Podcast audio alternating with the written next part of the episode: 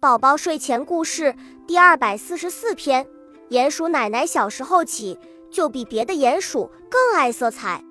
瞧，她的屋子竟然有七扇窗子，比任何一个屋子的窗子都多。绿框的叶形窗子，红框的花瓣形窗子，黄框的太阳形窗子，紫框的葡萄形窗子，蓝框的果子形窗子。站在这儿，鼹鼠奶奶小时候在叶窗子边对小伙伴说。你能感觉到每一缕阳光都是绿油油，啊！所有的小伙伴都跟着他在叶窗子边感受绿油油的阳光，在花瓣窗子边感受红艳艳的阳光，在太阳窗子边感受金灿灿的阳光，在葡萄窗子边感受紫莹莹的阳光，在果窗子边感受蓝悠悠的阳光。大伙儿都觉得鼹鼠奶奶的生活是五彩斑斓的，大伙儿。也都觉得鼹鼠奶奶的眼睛是五光十色的，可是鼹鼠奶奶还是瞎了。每一只鼹鼠的视力都会随着长大越来越退化，这对鼹鼠家族来说是件最正常可视的事了。看起来它一点儿也不难过，它十分自如地在地下通道行走，十分熟悉地在屋里做家务。这一天，小灰鼠走过奶奶的屋子。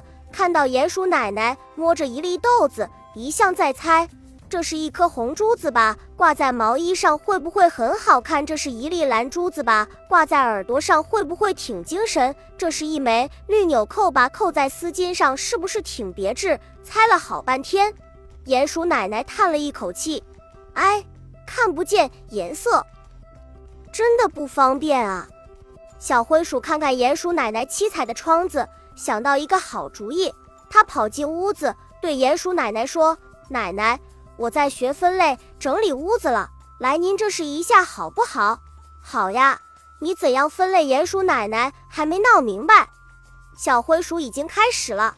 他把屋里的东西按颜色分类了，红橙黄绿青蓝紫七大类。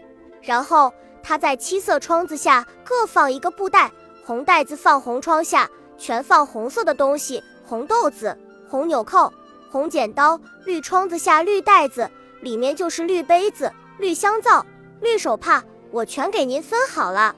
小灰鼠告诉鼹鼠奶奶：“你要用什么颜色的东西，只要到那种颜色的窗下就能找到了。”嘿，可不是吗？奶奶走到蓝果子窗下一掏，这个是蓝盒子，还个蓝本子。对呀，对呀，小灰鼠拍手笑：“奶奶太棒了！”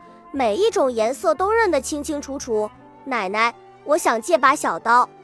窗外小兔子对鼹鼠奶奶说：“奶奶从红窗下掏出一把小刀，借你一把红色的小刀吧。这把刀异常好使啊！”奶奶还明白颜色。小兔子惊奇地张大了嘴巴。小灰鼠在一边悄悄地笑。从这以后，小灰鼠天天会到奶奶屋里转一圈。